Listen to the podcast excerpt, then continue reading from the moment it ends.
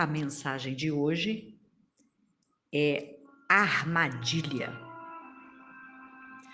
Uma das piores coisas na vida de um ser humano é cair em uma armadilha. E não é difícil encontrar inúmeras pessoas inteligentes que, infelizmente, caem em uma armadilha. Normalmente, a armadilha está muito ligada à atração. E somos atraídos pelo nosso ponto fraco, por aquilo que cobiçamos. Infelizmente, também a responsabilidade pelas nossas escolhas, através do livre-arbítrio, é algo que também nos induz a cair em uma armadilha. Mas o interessante é que ela é criada através de um ser que se veste de anjo de luz, trabalhando através de alguém. A armadilha é a grande jogada da mentira. Primeiro, vamos nos lembrar que a armadilha está relacionada a algo que parece real. É mais ou menos como aqueles bolos de aniversário vendidos em padaria, revestido de chantilly por fora, mas quando vamos comer é só clara batida com açúcar. Enfeitado de cereja, mas na hora de provar é mamão cortado que foi submerso em calda feita com anilina vermelha e essência, e essência de cereja. Você compra uma coisa pensando que é outra. Muita gente ainda não se deu conta disto. Às vezes, a pessoa compra um carro até de uma concessionária, que lhe foi vendido como o carro dos seus sonhos. E ele não para de apresentar defeitos. Passa a ser um pesadelo.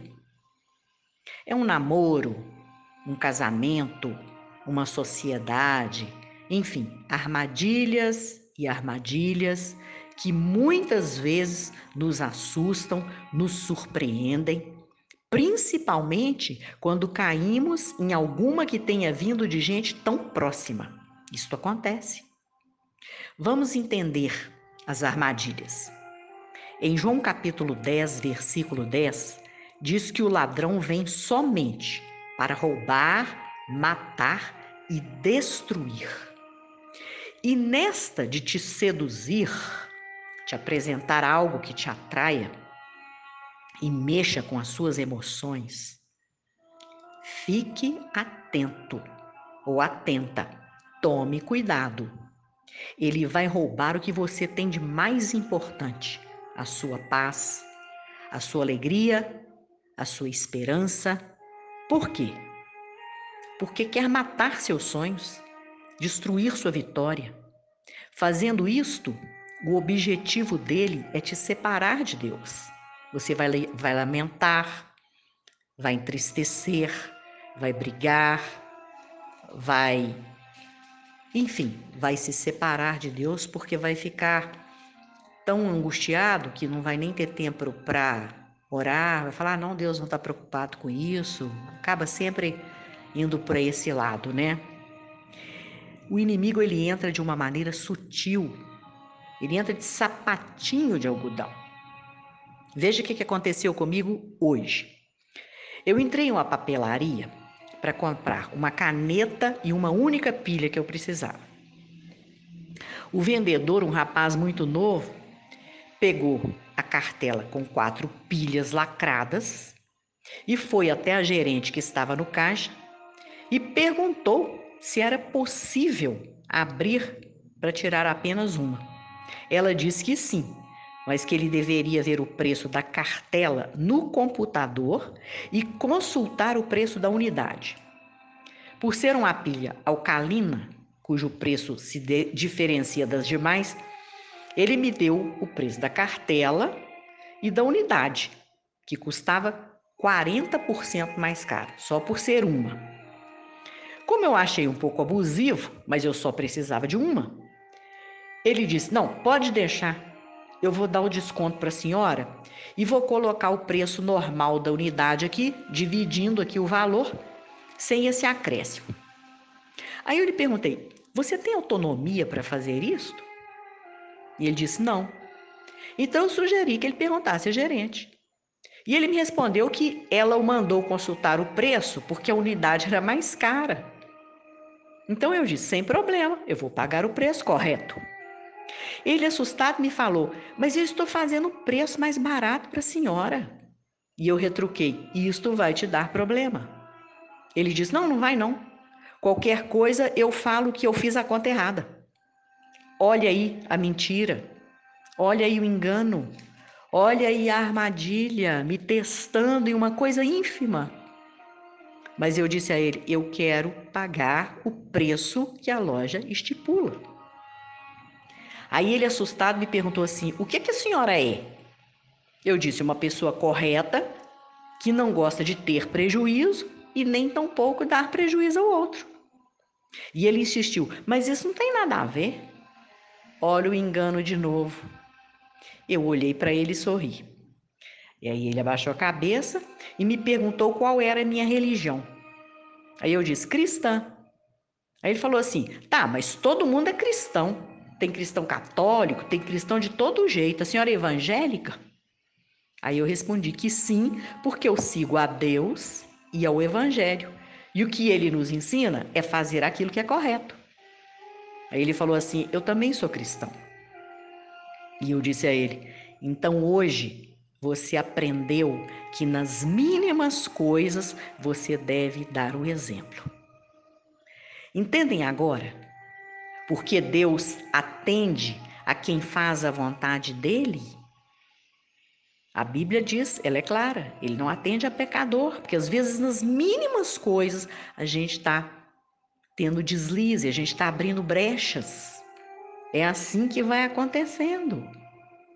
Quem está agindo ali despretensiosamente através daquele jovem rapaz? Imagine que ele vá fazendo isso com cada cliente que entrar. Se ele precisar de uma caneta e pensar assim: ah, não, isso aqui custa tão pouco, tem tantas, eu vou pegar uma, eu trabalho aqui, não precisa de eu falar nada, não. Ele é funcionário e por aí vai. Quando Jesus foi levado pelo Espírito antes da crucificação para passar 40 dias e 40 noites no deserto, em absoluto jejum, no final ele teve fome. O Filho de Deus, o Salvador do mundo. Quem apareceu com a armadilha da sedução? O inimigo. Em Mateus 4,3 diz assim: Se tu és o filho de Deus, manda que estas pedras se transformem em pães. Mas Jesus não cedeu. Então Jesus foi levado sobre o pináculo do templo e disse: Se tu és filho de Deus, lança-te daqui abaixo, porque está escrito: Aos anjos dará ordens a teu respeito, e eles te susterão nas mãos para que nunca tropeces em alguma pedra. E Jesus não cedeu. Novamente o levou a um monte muito alto e lhe disse: Tudo isto te darei, se prostrado me adorares. Então lhe ordenou Jesus: Vai-te, Satanás, porque está escrito: Ao Senhor teu Deus adorarás e só a ele servirás. Então o diabo o deixou e eis que vieram os anjos e os serviram. Você conseguiu entender que nem todos os caminhos te levam a Deus? Você percebeu que o diabo existe? E que quer a todo custo controlar o mundo, nos atrair para aquilo que nos afasta de Deus? E nas mínimas coisas? Ele usa estratégia te apresentando distorcidamente a verdade. Devagarinho vai encontrando a brechinha, vem infiltrando igual uma aguinha na parede, até que ela desmorone. É assim. Então, cuidado. Em 2 Coríntios 11, no capítulo 14, no versículo 14, diz assim: E não é de admirar, porque o próprio Satanás se transforma em anjo de luz. Fique atento, ele existe e gosta muito de quem não acredita nele. Ore sempre antes de fechar um negócio. Analise as possibilidades, pesquise a respeito antes de investir, veja suas condições, os prós, os contras. Conheceu alguém? Vá devagar, ore, mesmo que for uma amizade, mesmo que for uma sociedade, apareceu uma oportunidade, espere a resposta de Deus. Você tem sim o livre-arbítrio, a inteligência e a capacitação para resolver a sua vida. Mas é importante que as suas convicções estejam alinhadas com os propósitos de Deus para a sua vida. Veja que ele permitiu o inimigo tentar a Jesus, mas a comunhão com o Pai diária lhe fez enxergar quem estava diante dele, tentando fazê-lo cair na armadilha. Ele foi em todos os pontos fracos naquele momento, para que Jesus, diante da sua fraqueza, diante da sua fome ali, do seu esgotamento, caísse em tentação. E qual foi o desfecho? Os anjos vieram e o serviram. É assim que termina quando nós permanecemos firmes. Quando a gente procura não titubear. Nós somos carne, nós somos fracos, nós erramos, nós pecamos. Mas quanto mais a gente buscar, quanto mais cuidado tivermos, quanto mais atentos estivermos, mais nós conseguiremos discernir a voz do Espírito, nos falando: este é o caminho. Porque está escrito: quando te desviares para a direita, quando te desviares para a esquerda, ouvirá uma, uma voz atrás de ti dizendo: Este é o caminho. Amém? Que esta palavra tenha aberto os seus olhos espirituais, os seus ouvidos espirituais, e que ela possa te preparar para estar mais atento, mais atenta. Vamos orar. Pai, obrigada por nos alertar, nos mostrar que as trevas tentam apagar a luz, mas em Cristo somos mais que vencedores. Que possamos estar alertas e estreitando cada vez mais o nosso relacionamento contigo, tendo sempre o discernimento espiritual necessário para conquistarmos sempre a vitória.